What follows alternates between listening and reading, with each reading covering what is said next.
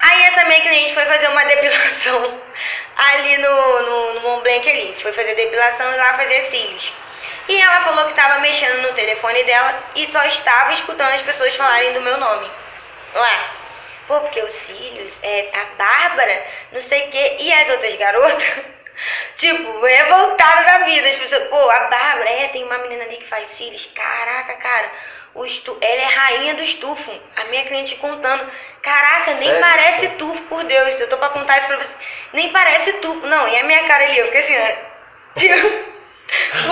ela, Bárbara, eu tava quietinha, esperando pra ser a depilação. Uhum. E eu só tava vendo Bárbara pra lá, Bárbara pra cá, Bárbara. Caraca, cara, nem parece tufo. O tufo dela é surreal. É lindo. Parece que é um volume russo. Nossa, é maravilhoso o trabalho dela. Cara, ela é um diferencial.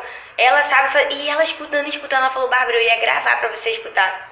Quando ela me contou aquilo, eu falei, meu Deus, cara, você é uma autoridade, você já tá gerando valor e você nem sabe. E é engraçado que você faz questão de sempre de, de falar que não é tufo mesmo, porque eu cansei de ver as pessoas É perguntando, "Pô, volume é russo? volume É, russo?" nossa, o que mais rola, gente, sério. Pergunta direto, você faz questão de deixar claro, não, não é volume russo, é tufo. E eu falei, meu Deus, cara, antigamente eu escutava, poxa, tá caindo, e hoje eu nem sabia o teu nome rolar, que você é um diferencial, que o seu trabalho, pô, olha lá, caraca, e a pessoa vê o seu crescimento.